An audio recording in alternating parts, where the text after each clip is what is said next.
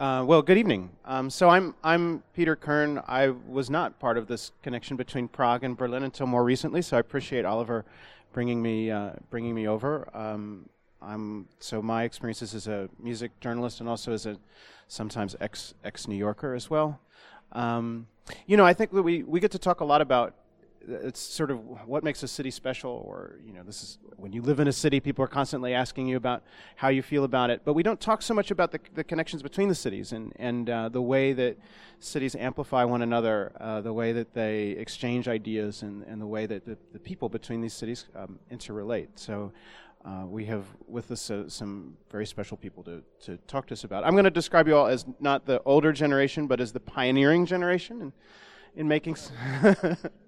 in making some of these links happen, uh, which is which is fair both for both for Mark and, and Robert. You've had really a, a big role in in uh, uh, some of the first uh, musical links that that we're able to kind of establish more bidirectional communication between the east and, and west, right? Um, it's kind of a stupid question, but maybe just to just to give everybody a, some context can each of you sort well some of you come from there but can each of you kind of describe what was your first encounter with prague? Okay. Yeah. Just to kind of start the start kick get us uh, into kickstart. Yeah. Um, i first went to prague in 1990 uh, it was i first came to berlin actually to visit some friends who had stayed with me in new york and I guess I should tell a story. It's in this book, City Primeval, oh, that yeah. we published. And it kind of, we kind of connect the three cities, New York, Berlin, and Prague. We try to anyway. It's a, a mix of like about 90 people, artists, writers, musicians, photographers uh, from each city. And it's kind of like a time travel through each city from 70s to basically now. Uh, to make a long story short, I came to Berlin in 1990. Uh, but before doing so, I mean, I guess it's in the, in the book, but I'll tell a quick story. They used to sell books on the street, and I saw this book called Berlin Stories by Christopher Isherwood, which you probably know about. And I read it, loved it, and I came to Berlin, stayed with my friends, and I went to the building on Nollendorfstrasse, Strasse, and uh, on the wall was a plaque saying Christopher Isherwood lived here. So I went upstairs to tell my friends, and they said, Oh, well, this is where he lived, and actually wrote the book because they found out from the landlady.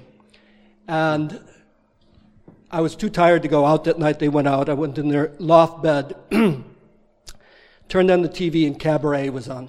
Hmm. So it was this synchronicity kind of magic because Berlin Stories, uh, Cabaret was taken from that.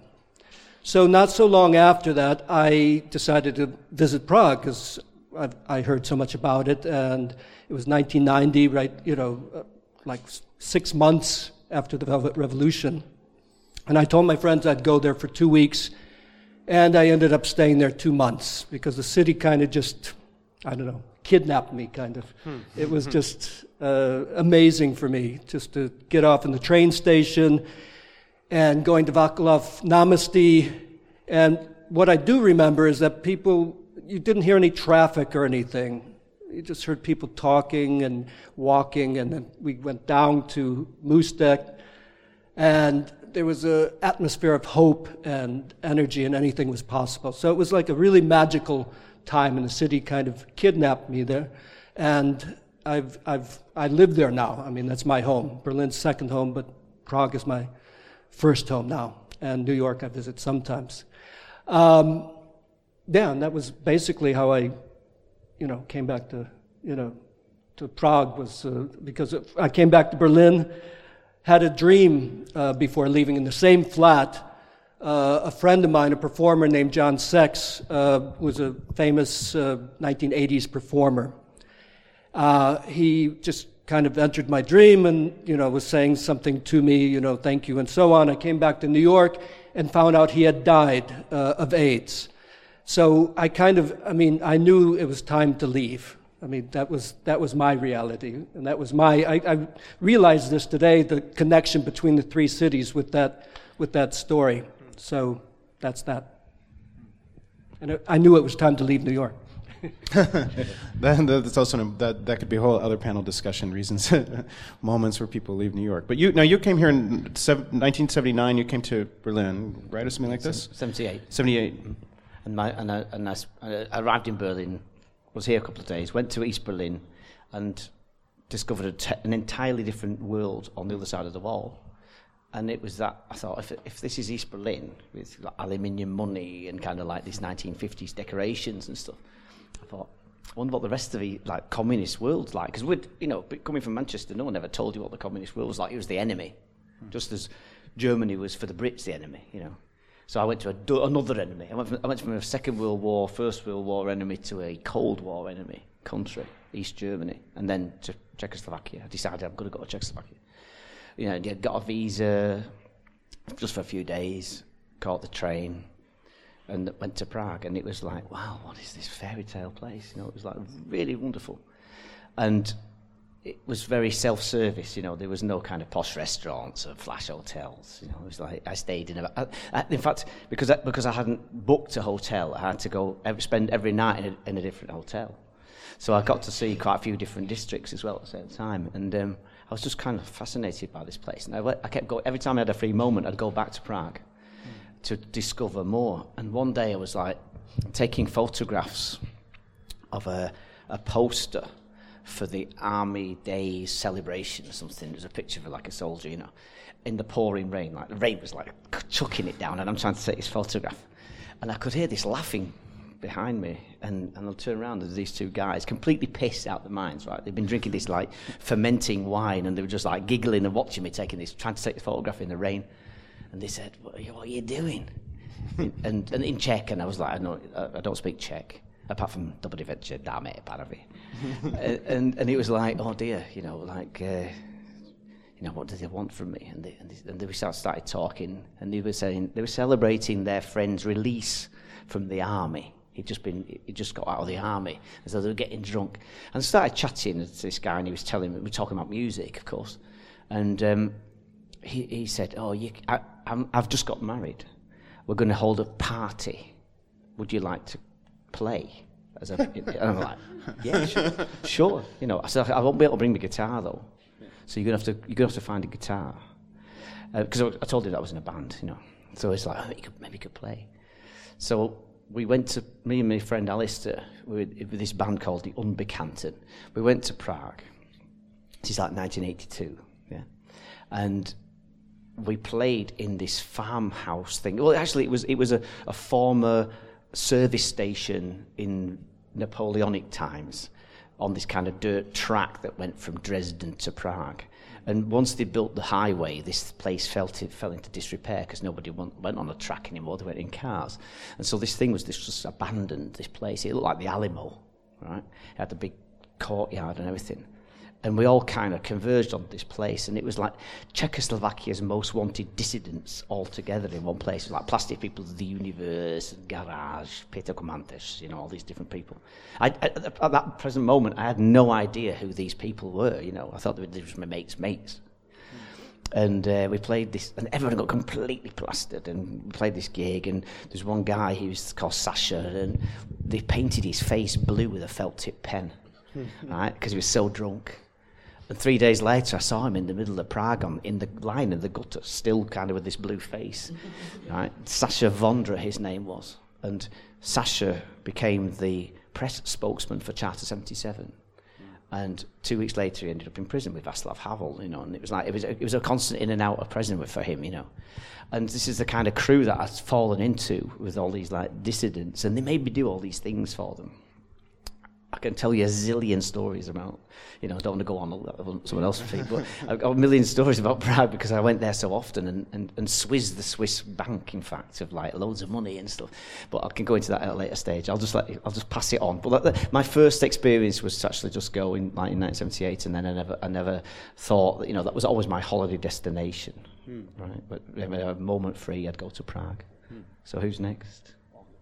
Yeah, it's a good one for you. yeah the question was my first experience with Prague. Well, now we're kind of switching over to okay, the cool. thank God Czech side of this. my answer was way more boring. um, Well, I mean, maybe it's helpful for. I mean, you know, the, the these guys encountered kind of a, a Czech before, uh, bef- you know, before. I don't, I don't know how to say this other than before you all entered into the into the world. Yeah. Um, Literally. I'm not going to make everybody recount their births. That would be a weird way to. Um, no, I mean, uh, um, yeah. Maybe you can. Maybe each of you can sort of describe what, what, yeah, what was the what was the Czech that you that you did sort of grow up in, or what was your kind of um, post? I mean- yeah, post Czechoslovakia. Yeah. I was born 92, so you know, like I I wasn't born into a communist uh, or socialist regime. So um, I mean, we're still really experiencing, especially, I guess, socially and and um, in terms of like older people, there's still this like sort of ghost of socialism hanging around. So, and I don't think that's disappeared yet. So I guess that's. I mean, it's definitely a. It's, it's that's a Explain. complicated. That's Yeah. a really complicated. Explain the legacy of communism, Oliver. Um, I mean, in some cases, like it's a, it's um, very conservative, I guess. Like um, even, let's say, um, I don't really know how to explain this. oh well, wait. I could flip. But I could flip the question around though and say, what was your what was your first experience of Berlin? Okay, so my first experience of Berlin was I actually I was living in London. I was studying studying there, and uh, we got booked to do an installation at IPSA in uh, where's that like like edge of Kreuzberg and Neukölln, right? And um, basically, like I only heard about Berlin from like stories and and and films and stuff like that. So, and the Berlin I s we sort of arrived in was like quite, you know, on the surface, was um, quite real, as it was like in what I imagined it to be. So I guess, yeah, that that was the first experience, and I actually like in the I think the third day we were in Berlin because we stayed for like three or four days. Were you Dominic? Were you with us actually or no? In Ipsa. I guess I was there when you were. I, think I was so. there for this story. Yeah. Yeah, yeah. And I think like after three days going around record stores and stuff, I sort of like thought, okay, I, I need to live here, and then I. and then I lived here for a year, and then when you sort of go under the surface level of Berlin, you realize that things aren't so amazing as as I sort of imagined them. But I think I went into extremes in my sort of uh, imagination of of what Berlin was for me. But it definitely like you know it did like change me in some ways. But it's definitely not the same Berlin as probably you guys experienced. Yeah. Definitely not. um, yeah, no, I mean, I think, well, Mark and Robert also kind of uh, helped. We can partly blame you for some of the, the kind of craft of the image that, peop- that people have of the Berlin music scene. You know, you've, you've contributed to the to this to the image and fantasy for some people. But I, I remember actually the first day we. do you remember the first day we met in Berlin? I was, I'm sorry. I was playing in in uh, some some corporate party for some tech f- thing was that was happening. What was it called? Really? Was it, what was it, what was it called? It, it was um, it was some club near Rummelsburg. No, it, it was it was the club. It was Ost. called Ost. it was Ost, yeah. directly opposite the road from And- Renate. Right, and they'd just taken this place over. It was brand new. They had like this brand new sound system thing happening, you know. And they asked me if I'd play, and, I- and then I, I thought I was the one DJ for the rest of the party, basically. So I just thought I'll just play for an hour for them, and I did. And then he, and then his friend comes over, and he goes, "Are you Mark Reeder?" No, no, no, no, that's not the story. He he, he asked me. Ma- Marek Marek, asked me- Marek, asked me, came up to you and he was like, "Hey, Oh, you're said, you're, your you're really good." He said, "What's your name?" What's your name? What's your name? And I said, Matt. And, he and then he was like, "Okay, and then then he came he came up to get me because we were I think we were we were backstage and he came up to get me and he was like, "There's this really cool guy playing some really cool music and he's like really old." you should check it out. And I and I I, and I I, never heard this bit of the story. and I and I remember I came down down to the to where you were playing, and I was like, "That's fucking Mark Reeder. Are you crazy? Did you ask him for, for his email address? Like you should know who this is." And then and then you came up to the backstage and we chatted for like five hours or something. Yeah, so that's it. That's it. That, that sums up how inter intergenerational uh, conversations happen, I guess, right? Yeah, um, you've got to you've got to be active, and then you find out that you find these na- great people. You know, if I hadn't gone there and done it first, said, oh, ah, I can't be bothered. You know, I've got nothing to do with this tech business. I wouldn't have met him and wouldn't have found out that he can do all these wonderful things. Hmm. So it's like it's great. You know, I felt rather invigorated when I did it. You know. Yeah, you seem to have a, a knack for being open to these kind of uh, connections, which I was actually was going to ask. I mean, especially as you just to get us back into the '80s, um, as you kind of first start making some, I obviously making these connections in East Berlin, but also in Prague. Um, I'm I'm curious, you know, because I think to kind of come into a scene as an, an outsider, or to come into Czech where you're not speaking the language, and it's sort of a holiday destination. How did you get from kind of the, this holiday destination to beginning to find musical connections, other than wait for people to get drunk and invite you to their wedding? It was just this. Well, that was it. Maybe just more of that, Well, right? well, that was the moment that I stepped into this underground music world because these guys all were in bands and stuff. The brothers and the drum, well, you know, was in a one band, and this other guy was a drummer of another band, you know, and, and I, got, I fell into that sort of thing just through this one pr- particular moment, and as it transpired, I, I, I found out that we were the very first illegal band ever to play ever in the Czechoslovakia, you know. So In this barn at that wedding? Yeah, yeah. This, Wow. this, this event, Yeah. which it uh, came about, you know, that was the first time that anyone from the West had ever dared to come over and do a secret gig in, in Prague. And I was completely unaware of this, you know, and they were saying, "This is- you know, no, no one's ever done this before. The government, I assume, well, I asked when you were first sort of aware of, of Prague, but I assume the government at this point became aware of, of you, right? Does Quite this happen? possibly, Yeah. I'm quite, you know, pretty sure of it. I've, I've not been able to see my Czechoslovakian uh, Secret Service file on me. Uh, I've, I've, re- I've applied a couple of times, but it's never happened so far. So I'd be interested to see what they didn't know and what they did know. Because I did a lot of really, really stupid things, you know, like really reckless things, which could have gone very badly for me.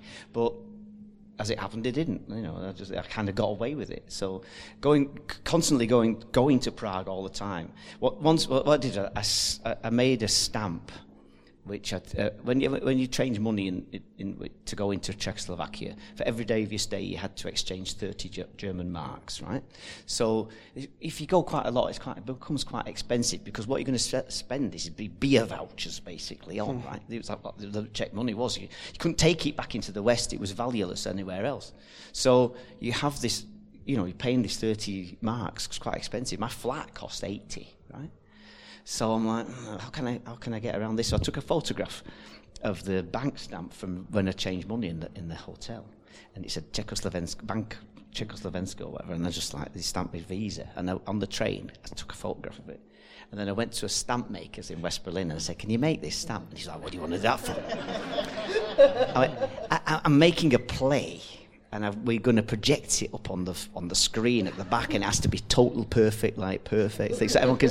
And he's like, mm, okay, and he made me this stamp, and he put it on this massive thing. It was like a big wooden plinth with a big handle on it. And I thought, okay, how am I going to smuggle that into Czechoslovakia? It's massive. It's like it's like this, you know. And I was like, so I, I carved it off this wooden thing, and, I, and I smuggled it into Czechoslovakia. And the way I did it, I, I, I bought a bread roll and I smeared it with butter and I put this stamp inside the butter and put lettuce and cheese and tomatoes on it and took a big bite and put it on the windowsill of the train. And when the border guards came in and searched everything as they usually did, you know, they didn't look at the sandwich because the sandwich was half eaten on this, on this thing. Right? it's just there, it's just a sandwich. And so I smuggled it into Czechoslovakia. And then every time I went to Czechoslovakia, then I only got a visa for a day's trip, you know, coming back tomorrow. And, and then I'd go there and then we'd, get this stamp out and that stamp our passports and then go to the police station and say, look, I've just changed like for an extra five days change money, and then and then you could stay for five days. And all, and all our money that we had, the black market money that we had, we shared, we, we, we squeezed with our friends. You know, we swapped it with, with friends. So they had Western currency, and we had beer vouchers beyond belief, and we could invite everybody for dinner, and it was, you know, it was quite wonderful. And and actually, we you know, I've been going there all this time, and then we travel around kind of like. I missed the fall of the Berlin Wall, by the way, because the night before I went to, to Poland on a trip down to Romania via Czechoslovakia and, you know, Hungary. And so not knowing this thing, great thing had happened, you know, the wall come down, found out in the middle of Hungary that this had happened. And then we did, went, went to Ceausescu's Romania, which is another world and another place, and a, hmm. another, a million stories. Came back and we went slap bang into Czechoslovakian Velvet Revolution. And it was like, fucking hell, what's going on here? It was like all these millions of people. And, and my, my friends are going like, yes, it's, this is it now. You know, we've got to protest. So we went on Wenceslas Square and there was like seas of people and all this kind of screaming and shouting. And people say, oh, there's been, someone's been shot. And this is a complete lie. Yeah? No one had actually been shot, but the police said there's someone been shot. In the expectation that everyone would stay at home the next day. And the next day we went again. And there was even more people than the night before, you know. And it was like, this, this, this thing had not happened. And then there was this massive cheering and it was like a, it was like a wave of cheering, and as the people were going past, telling the government have fallen, right? The government, the government's fallen. The communist government, it's over. Game's over. And it was like this moment of like sheer, like I can't describe it. It's like it's just like you know goose pimples all around. You know, it's like fantastic. And f- there's my mate up on the balcony of Sasha Vondra, the guy with the blue face who had been lying in the gutter a couple of years ago. He's up there waving with Václav Havel and you know Alexander Dubček, you know. And it was like it was like they'd all been let out of prison, and it was like game over. And so the next day it was Velvet Revolution. It was like it was like the the electricity that that moment had within the on the day, the next day. It was like it was like you stepped into another world altogether. It was a really fascinating moment, you know, to to be there, and, and people were really worried that the revolution wouldn't happen. You know, like there'd be counter-revolution. They might lose the, the grip on power now, you know. And and all my student friends all suddenly became politicians and like the establishment. They wanted to work with Václav Havel for a better Czechoslovakia. Uh, very very interesting. What was the? Uh, actually, we should ask if anybody here had worked for the Czechoslovakian government, as you may have to buy them drinks after all this, uh, after the story. Um, well, I'm curious. Well, so there's kind of this moment. Well, this sort of brings us into the to bring us into the 90s. It's just since we have limited time. Well, these decades will go by quickly. Um, is that do you have a sense that that um, some of the musical connections that you had made, or some of the music, the, I mean, some of the musicians that you got got to know, did this kind of uh, did this sort of open some doors for them, and sort of, sort of being able to travel? Was there more awareness of their music? Um, how how what's your sense of what that did to the scene? Because I think there's sort of a, there's sort of a trend. I mean, this is actually a question for both of you. There's sort of a trend right now, I think, in in kind of romanticizing terrible conditions as being somehow conducive to great music rather than seeing people making great music in spite of uh, terrible conditions, you know. But this is usually coming from people who've never had to live in those kind of conditions, which makes me suspicious of them a bit.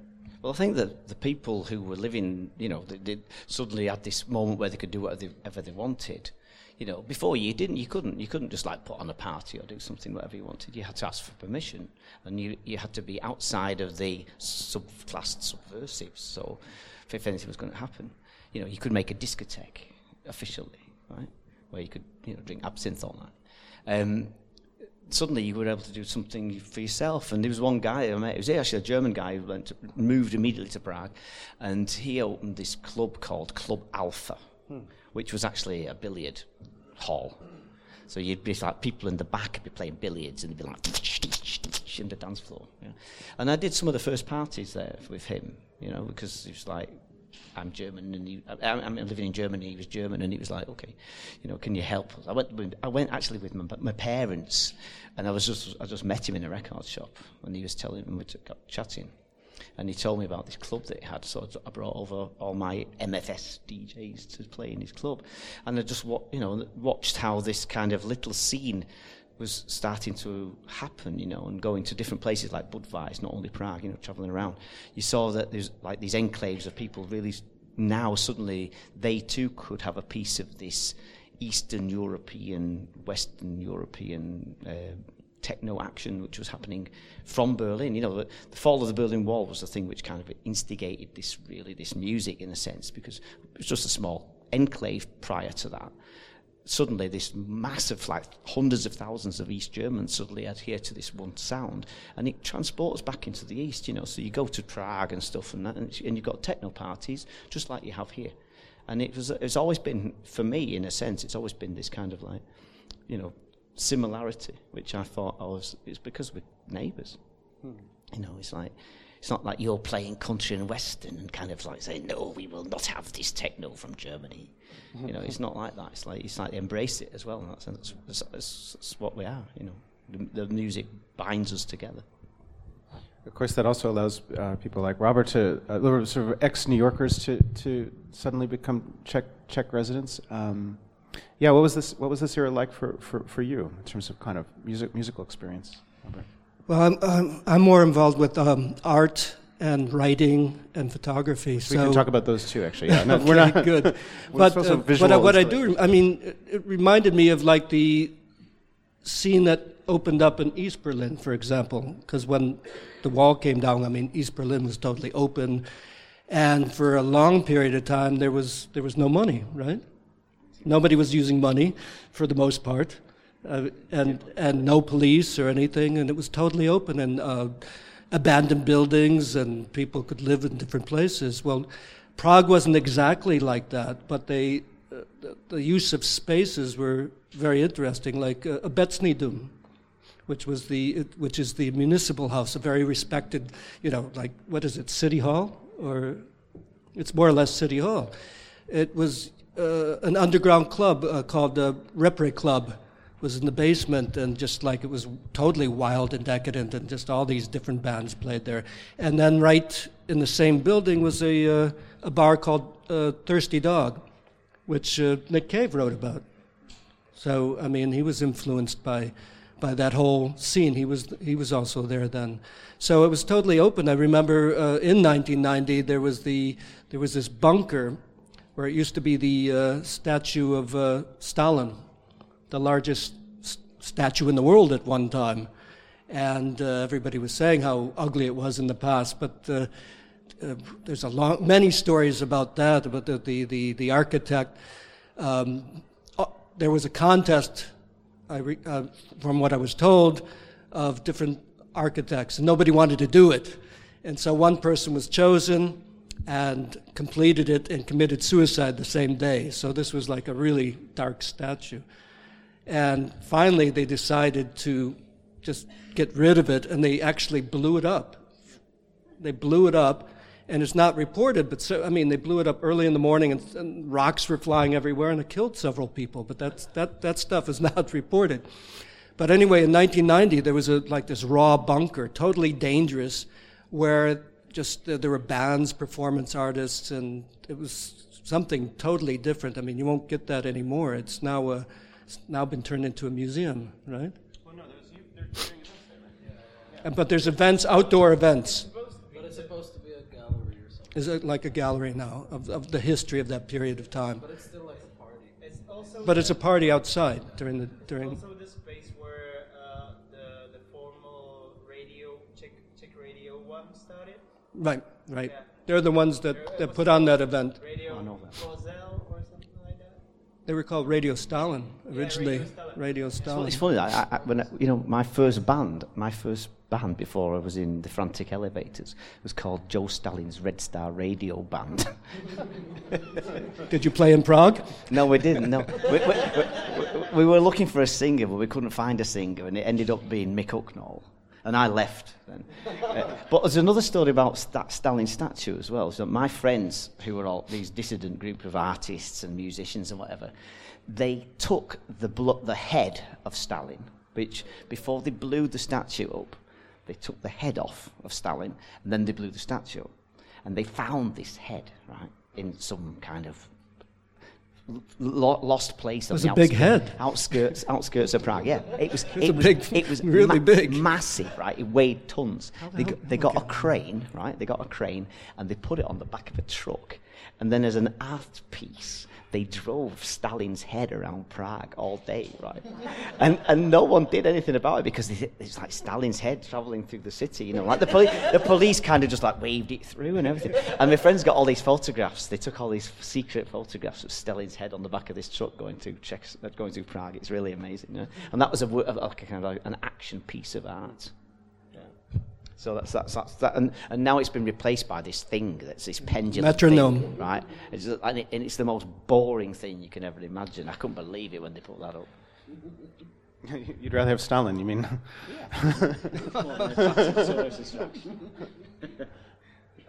um, well, actually, I wanted to ask, but kind of to your point, though, some, some people have kind of experienced this. This, I mean, some of you grew up in this in this uh, moment in Berlin but I'm I'm curious, kind of what how you would how you would kind of make the connection between that and New York. So, but the, by the way, we'll, I will I will pitch I will pitch Robert's book. Thank you. I've only just seen it. It certainly it looks. Uh, no, I mean I, I, I recognize some of the essays, but you have just it's it's it's really quite it's it's apart from being a beautiful edition with lots of photos that kind of bring things alive. It's there's just tons and tons and tons of uh, diversity in here, right? So it's very easy to kind of hit uh, certain cliches or, or, or, or, kind of narrow views of, of these cities. And um, it's, it's clear from the way that you've structured it that you, you know, you've, got a, you've got a lot of, um, a lot of different narratives here, right?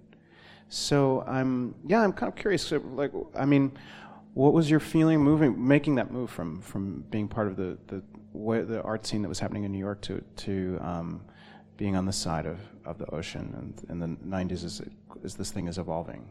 It seems like in the same period, New York was going a very different direction. Well, it has been for a while. I mean, uh, unfortunately, uh, New York is, well, for the most part, gentrified Manhattan anyway, uh, and it's happening all over the world. One of the things that pushed me out of New York was the um, gentrification and also the AIDS crisis. I mean, but uh, I lived there at a special time from like 78 to 83 officially, but I, I, was, I still had the same um, flat in 94. That's when I lost it. Was only a, what is it, $285, and now it's $2,700, just to show you the difference of realities uh, that exist now. Um, but I was I was happy to be here because I was totally burnt out from New York. I mean, uh, I had a great time there, and I, I mean, it, it formed who I was. And uh, but this is restorative, in other words. This yeah, I mean, the, the, the, purpose of the book was to to um, put what happened in uh, New York, Berlin, and Prague, and to pass it on, kind of pass the torch on to the new generation, and not to copy it, just to be, you know, inspired. I mean, it strikes me that I mean, New York in the period that you were there faced some real uh, problems and some real challenges, but then that, that it's the city's solution to this was to kind of turn the city over to finance as as the industry, right? And um, and and still, it doesn't seem that the city has figured out a way to uh, offset the rampant kind of speculation of of where to live, right? Oh, it's out of control, sure. So I mean, uh, I mean, it's always difficult. I think as a, someone coming from because the city is also a fantasy for a lot of people. Here, it's some, some like at least moving to Berlin for me, it was a bit hard to kind of constantly explain why I'd left New York, which was like, you know, like what's wrong with you, right? Like, it was too. worse in the eighties. Worse in the eighties. Yeah. The, the, the, like people's fantasy of New York was much worse than it is today. Yeah. I think now think, people know. I think yeah, people people you know know what reality is like, but uh, they, they have internet and stuff. But back then it was like um, you know New York had represented something completely different, and it was very it was, all, it was a fantasy world, you know, and everybody wanted to play New York, you know, and. Uh, so everybody apart from me probably because I didn't want to play New York first. I wanted to play in Moscow first, but no, but we couldn't go, so we ended up playing playing in New York, and and that was like my first experience of going to America uh, playing at the Danceteria in New York. This like quite legendary club, I think it is. Yeah. yeah. And and I thought, oh, I can go to other clubs. If I go to um, New York, I can go. I could, don't just have to play in the Danceteria. I can go to the Paradise Garage. I want to go there, you know, and Funhouse and places like that. And so I, I thought, okay, I'm gonna, I'll go, I'll go, I'll play in this in this club and see what it's like. So I got this experience of going to New York and then going to the Paradise Garage and going to see all these in these different clubs, the different kinds of clubs, that are diff- different to the ones we had in Berlin, you know, apart from the Metropole. And it was like a real eye opener to me. The the difference in the way attitude, for example, Paradise Garage was like it, it cost nothing. It cost uh, sorry, it cost fifteen dollars to get in, but everything inside was free, right? And they had no alcohol. It was only you, had, you could drink as much fruit juice as you wanted and water and stuff, but there was no alcohol, and there was no aggression, a feeling of, of like this really peaceful kind of feeling inside was great, you know, and it was like it was a completely different kind of club because every time you go out in a club in, in Germany or in England, you have to pay through the eyes and nose for everything, and there was everything was free, and it was really like, oh, okay, uh, it could it could be different, you know, Paradise Garage, it's great. Actually, that's a that's a good point too. So some there was spreading on social media sort of last couple of weeks is the story about by a New York author about you know what what New York spaces could learn from Berghain, but this is actually a really nice example of what our spaces here could learn from Paradise Garage. So pay attention. Not that there's any aggression in Berghain or something, um, but I um, wait this this was leading me some, to some other thought. Sorry. Um, the well, what I mean, so kind of thinking thinking forward then. I mean, so you found this this kind of refuge, and I mean, each of you found kind of a, some sort of refuge for creative energy in Berlin and Prague, both. Um, both of these cities are now also threatened by some of the same kind of larger global financial forces and some of the difficulties for, for, for artists making it. Do you get the sense that there is a chance for these cities to kind of learn from some of, of what happened in is there a chance for Prague and, and Berlin to kind of set still set a different course and, and keep some of that keep some of that creative space? Um, I mean, New York, which I know I shouldn't just trash. We shouldn't trash New York here on stage. Probably, we'll find out next year. Go to institutes like the Year of New York Berlin connection. So I love New York. If the German government wants to send us there, let's go. It's great. but uh, yeah, but kind of thinking, kind of what this, what, what these two cities can do to to to um, preserve some dynamic. Mean, we'll get to you guys too because you're you're actively working on this. But to kind of preserve some of that dynamic energy, do you sort of see some hope there? I think you know it's not all doom and gloom. You know, I think people have to be look a little bit optimistic. Is like this, if you have to struggle for something, you have to struggle for something. It's never nothing should be given to you on a silver yeah. plate, right? So it doesn't really matter. You know, like yeah, sure. You know, Berlin's getting more expensive. When I lived there, my flat was eighty euro, eighty marks. That's forty euros. Mm. You know, it's like it's, it's like it's like it's it's the price of capitalism. I'm afraid. You know, we like the society kind of seems to think it's all right that but they, you should buy this book. Speaking of the price of capitalism, yeah, but, well, we didn't make this just for purely for, for financial gain. It was yeah. like to inspire people, um, the, the, and and so you have to kind of like take take that as part of the one of the obstacles that are put in front of you to get around really. And I think that it doesn't matter where you're going to live, you're going to have the same obstacles. Um, and I think that it's a difference between paying $2,000 for a flat the same size as the flat you can get in Kreuzberg for maybe 400 you know. So I think that, and, and, and I think I think Prague is is, a, is even more expensive than Berlin, isn't it? Some in some in places, right? Is it, you know? It's it has that, it's gotten to be that way because of, of the is, you know. there's not so many flats available. Yeah. The availability of flats have in, increased the rents. That's that's the situation. Yeah, well, no, the lifestyle isn't, but the rents are. Let's turn it over to the to the young young Czech people. um, yeah, no, I mean, well, what? Yeah, I, I guess this kind of question of um, well, well, here's a way to ask it. I mean, we, so we know that there's a lot of dynamic culture happening in, in Prague. We know that we, we didn't we missed out on Janosch here to tell us about Ankali, but there are now it is legal to open discotheques, and people are opening discotheques, uh, and some of them are really quite amazing um, and dynamic and innovative, and people are making new stuff in them, and people are doing not just music, but weird. You guys are doing weird installations and lighting and all these projects. Weird in it. Weird as a compliment. no one wants to go into a club and have it be normal, right? So we can go, we'll have that experience. So you guys are making sure it's not too normal. And Un- Uncle is a really like a really fantastic club, you know. I must say it was like it was Yeah, it was, What's a club? That's But enough, right? It's, it's enough to know. You know, you see the place, and you know, you can feel it. You can feel the, the the love that's gone into the thing. You know, and it just looks great and sounds brilliant. And it was a really fantastic party there. And I think that, that you know that's something that Prague's been lacking for years. You know, it had this kind of moment at the beginning, but it got con- kind of lost in some kind of commercialization. You know, when everyone wants to make a quick dollar out of some kind of like sponsored rubbish. You know. So it kind of lost its it lost its kind of uh, it just became commercialized, and that's why it became. But you need that though. You need to have that because otherwise you wouldn't exist if you did, if you had nothing to fight against. So so out of the ashes of this kind of like cheesy commercialized platform, you've created a club and the music and the scene that you do now as a genuine, worthy. Um, what do you call it? Nachfolger, I don't know the word is in English. uh, uh, uh, you know, you've cut, you're the one that comes after, you know, and, and that's and I thought it was really, really impressive, and uh, you know, I was really thankful that we got we, we'd met in this way and did this thing together, and it was it was great, you know, and I think that. It's, it's, I'm really optimistic for the for the Prague music scene. It's really it's really cool. It's got to that moment.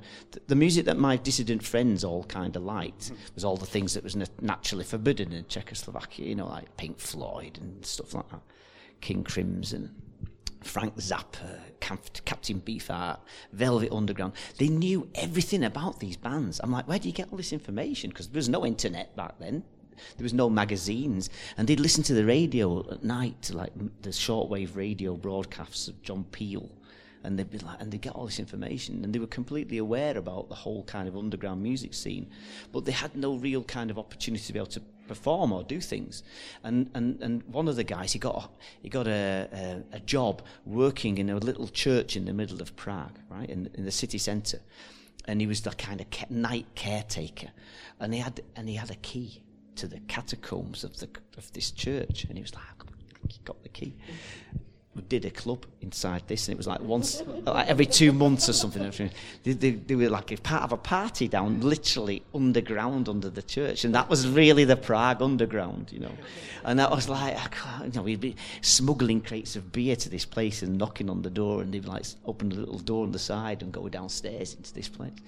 And that's the, that's the thing that I experienced in, in, in this Czech underground scene in the in the 80s and then it became this commercialized stuff. And now you've kind of like that's really what you're doing now is much more t- to my heart at least in- interesting. And it's like makes this new artistic side of Prague really shine out. And it's really great. And I commend you for it. It's brilliant. Yeah. So, are you guys, Oliver, or for, for all three of you? Are you, are you, do you still feel like dissidents? Is there still something that you're fighting against? Do you,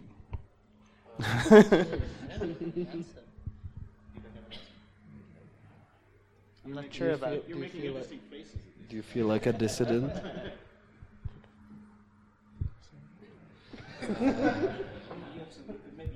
N- no, not at all. Uh, I yeah. I- I- same. Do you? Same. I, d- What- I what don't know. I don't, I don't know. Since we lost the the the, the enemy, then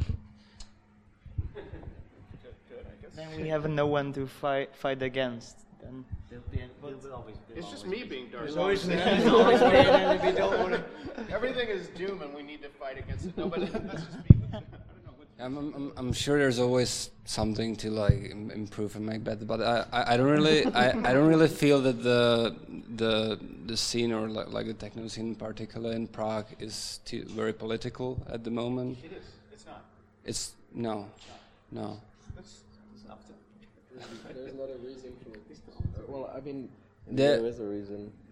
I don't know. My, but- but it's like it's it's it's a mixed bag of like views. I think al- although mostly like uh more like left and liberal, but um, yeah. Overall, I, I like I don't think any of us like feel too too much like political action be- behind our pieces. Uh, so yeah, I guess this is for the answer. Yeah. I mean, it's also kind of a question of whether, uh, you know, I think not all people's natural expression isn't always doesn't always have a political text in it, right? It's uh, it seems fair. I mean, it seems it seems fair to me that that people may have a, a an expression that doesn't necessarily have a, a political text in it, regardless of the times or conditions that they're living in. Right? You sort of you have what you, you want to make, and then you see if people try to stop you when you when you do it.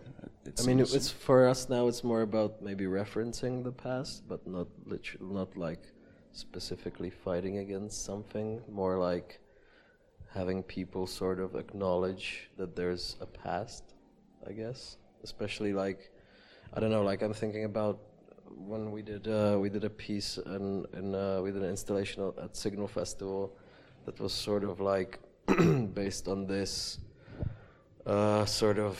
It's gonna sound really cheesy when I say it. Like Do it. Just, Go there. But it's like a sort of like a big brother sort of feeling. Hmm. But like actually at the time when the installation was running, there was like elections and stuff, and there is like a few political parties that are sort of controlling like they're trying to to kind of take back control of society and sort of like suppress freedom let's say.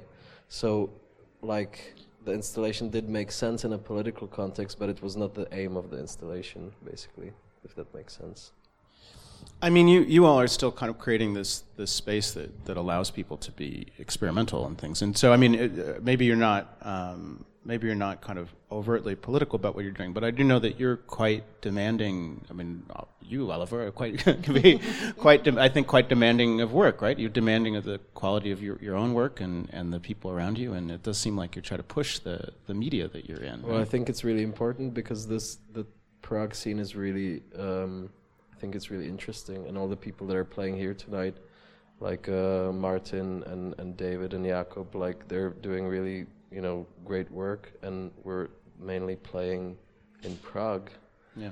and um, so I think there's a lot to be sort of exported still, and I think that's that's maybe why you why you're saying about the demand because I think I have a demand It's in it should be pushed a, pushed a bit.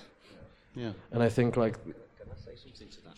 Yeah. I, I- I think I think it's at the moment it's really important that you just do in park. I think people have to really go and see you. It's okay to do the kind of occasional outstepping somewhere, you know, that's good too. But I think people should come to see your scene and see that thing that you're doing hmm. because you've put so much work into that and you're creating that. So they should have to make the the journey to see you. You know, like people come to London to see certain things or come to Berlin to see certain things, and I think that that is the thing which is going to be quite essential right now. Later on, you'll be able to go expand, but like right now, it's important that it's it's your thing. It's like you create that identity. And Bruno. and Brno of Yeah. course, Bastl Instruments. Well, what is it? Um, I mean, so uh, of course, all, a bunch of our friends from Czech have decided to pick this weekend to go on holiday. But um, what um, what what is that sort of exchange? I guess meant for this scene, right? I mean, it's so a part of maybe pushing this is that there's obviously a lot of competition. There's tons of competition in media, art, and installation. There's an insane amount of competition in techno. I think now 30% of this population of the city is actively making techno every day or something. Oh right?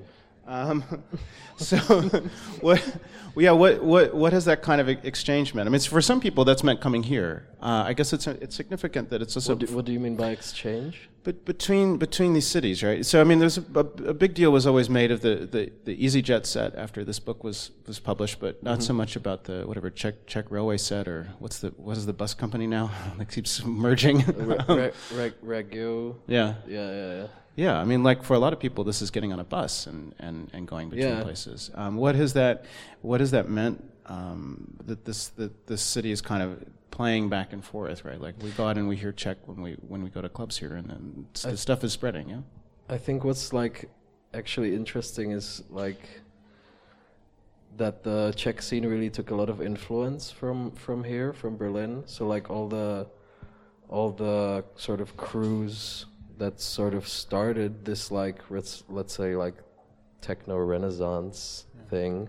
Because I mean there was Czech tech before like all of this sort of new stuff started happening uh, but that was like like techno like free techno you know like heavy stuff. And then I guess a lot of crews like Polygon and uh, Night Vibes and um, all of those like Prague-based or Czech-based groups sort of got inspiration a lot, or at least I, I don't know if they did. Like to me, that's what it seems like that they got a lot of inspiration from from Berlin scene, and um, but actually like they now only just now started to develop sort of their own like aesthetic. So like like uh like the Czech sort of sound and the Czech like visuals are starting to be more prominent sort of in the last two th- I don't know two three years would you say I don't know Would you but call, like this is just my opinion would you call it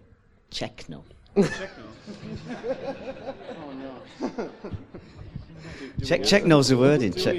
Techno in, in, in, in, in, about techno in, in Czechoslovak, Czech, Czech language means to pay, doesn't it? Like the, the bill or something. does it Techno. Všechno no všechno maybe it means everything it means everything, Yeah. everything, everything. I knew it meant something. Well, uh. it's now, now I lost my train of thought. Well, you, well, yeah, you, well, so what? How would you define that? Well, well th- that's a question. I mean, so like if we go out to a night at Ankali, we hear some artists from uh, from Czech. What what will be different? Since I mean, we know we can certainly see what, what came from Berlin and what came from the model of kind of what was happening now, and that that itself was kind of it's kind of interesting. You know, I think people go and they, they come here and they have an experience and they really feel they feel it somehow. They feel enough at home that they want to bring it back with them. And they don't maybe immediately say, hey, I just need to move to Berlin. Some of them say, well, no, maybe I bring some of Berlin back to, to where I am. But then what, um, what would you, is the, if, if you can put it in words, what, maybe we all should just go to Prague and well, go back to Prague and go to Ankali. What's, I don't know what's on tomorrow. uh, it's on tomorrow oh it's your event actually Jakob's playing in Ankali tomorrow So, yeah, I mean, what, what would what would you say about that experience or about that sound, or um, can you characterize what would be different? What, what what would, apart from the language, what what would give you the sense that I'm I'm, Well- I'm not in Berlin? I mean, I want to make sure that everyone knows that we're not like the creators of Ankali. It's like we're Well, very, because they didn't, they're not here. we're they're like, late. Jonash was supposed. I don't know if Jonash is here, but think I oh, he's over there. Maybe he can tell us something about Ankali. No, okay. So it's There's you. Jonash in the hat. You can ask him afterwards. But like, like basically, I think, um, yeah, like we're all a really tight knit crew. Like everyone is very, like only now actually, only in the last like one and a half years, everyone started sort of working together. And um, before, you know, we would do warehouse parties, and everyone would hate on each other because we didn't know each other and and uh, only only now we've like sort of become like more unified, I guess, in all the people who are making.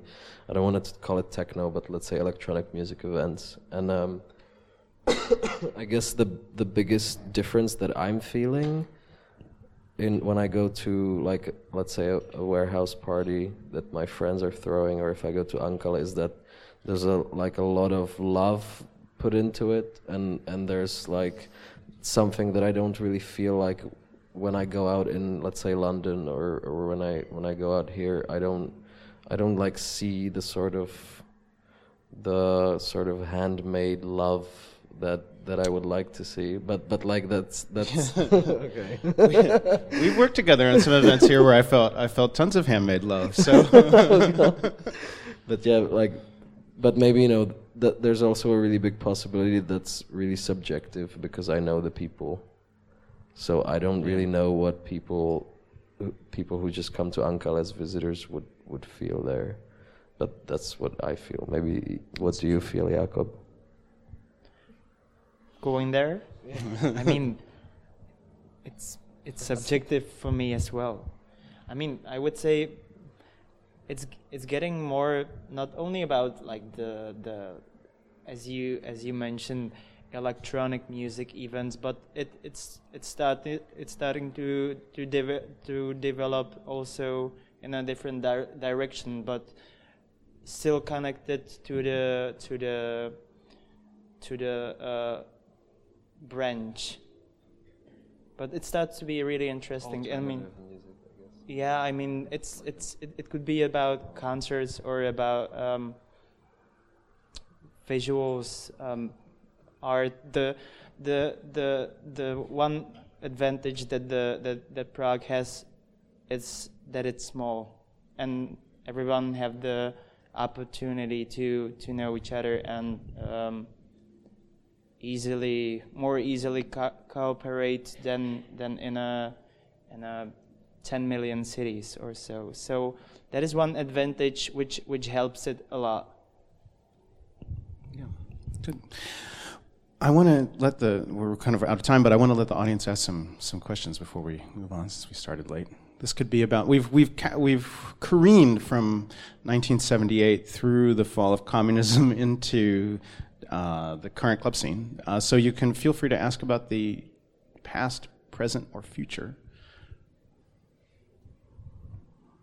Maybe No. we with Oliver had had this had this question for Mark about uh, we we actually uh, chat about it a bit when when talking about the the Stalin monument and and and stuff that, like that and um, it was the it was about the radio one radio Stalin which is the probably like the first um, first private radio which started in in uh, Czech- Czechoslovakia, right?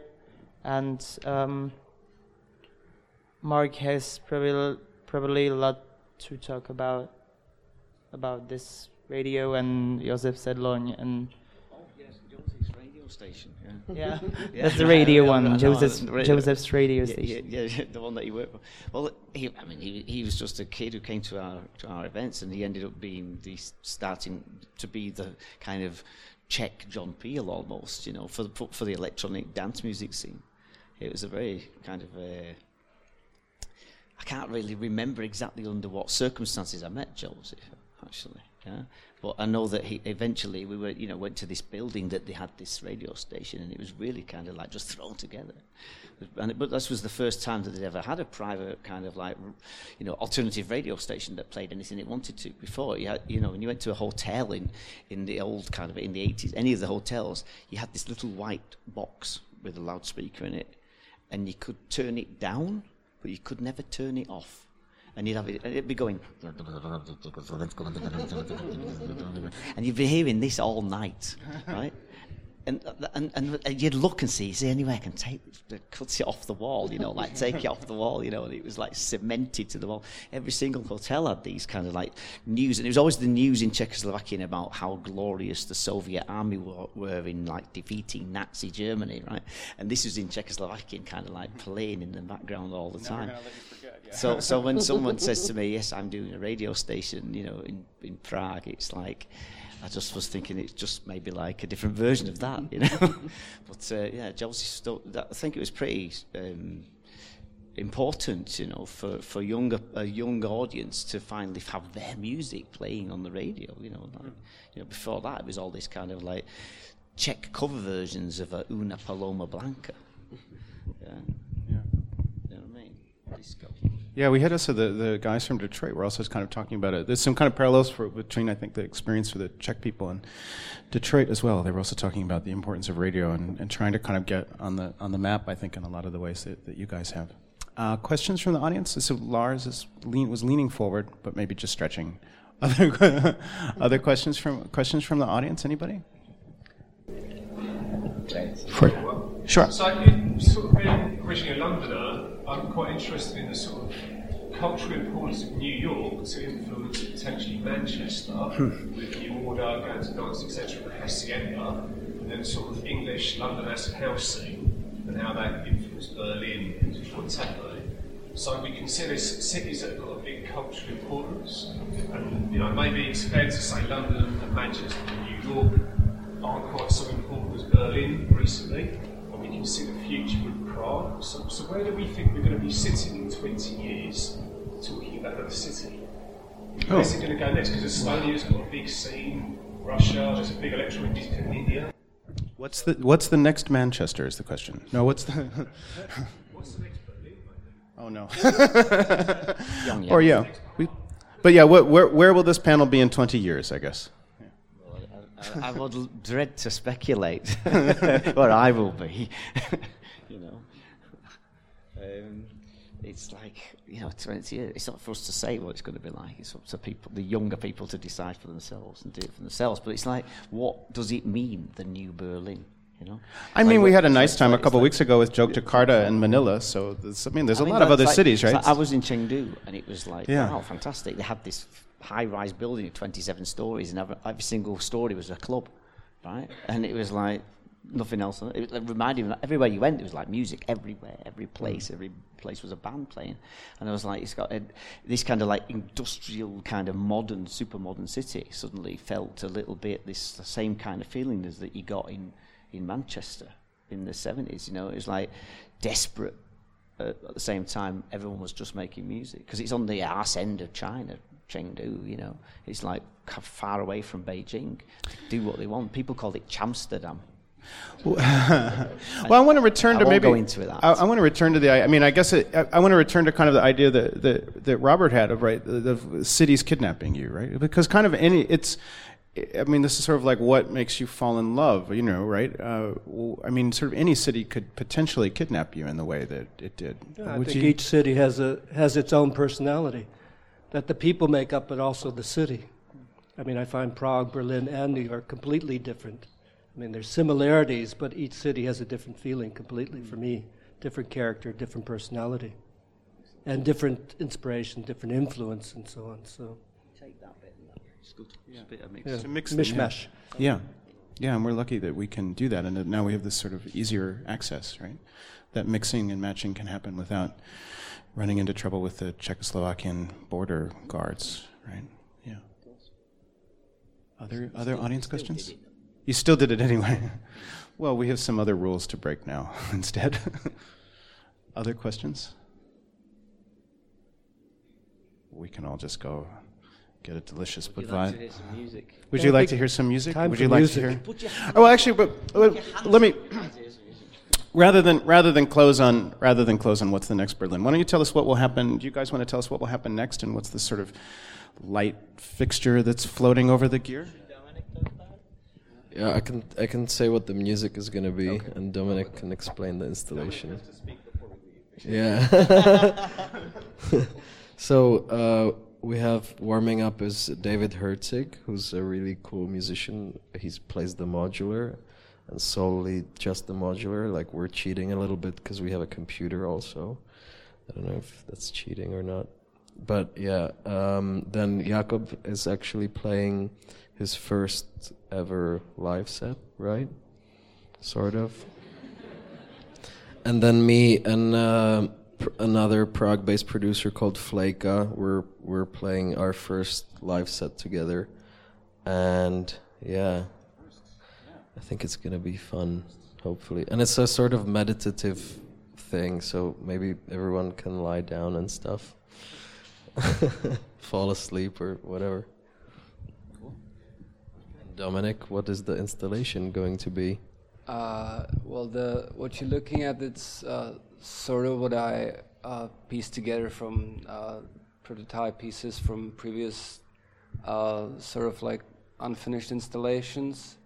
Uh, as I, I had like not, not too much time to spare this time, since I'm working like day and night on on a club reconstruction. But basically, this is like parts of like things pieced together to, to I think make a pretty interesting piece. We we, we had some original idea of of a, of a circle that I sort of had laying around, and we we made it into into what you see here. And uh, I think you, you might be surprised what's what's gonna be happening with this. Surprised? Uh, okay. Good. Yeah, m- m- maybe it's, it's Stick better to- around. better to, to, to leave it as a surprise. It's it's it's all all all sort of prototype pieces that like were on the way uh, to to something mu- much larger. But but I think it's interesting to to also show show these like work in progress pieces and and also kind of use them in a in like a final context. Yeah. It's all premieres, premiere object, new new live performances. It's called Unfinished Pieces Volume 1. Get get ready. Well, so to uh, Robert and Mark and XYZ, thank you all so much for uh, talking to us. Uh, certainly, is living here some of the I think some of the best time that I've gotten to spend has been going over to Czech myself, and and also the time that I've gotten to spend with all the folks from Slovakia and from Czech have made living here that much better. I think it probably wouldn't still be here without all of you all. So thanks so much. Let's go get a Budweiser and get ready to lie down and uh, listen and soak up some uh, new music. Thanks. うん。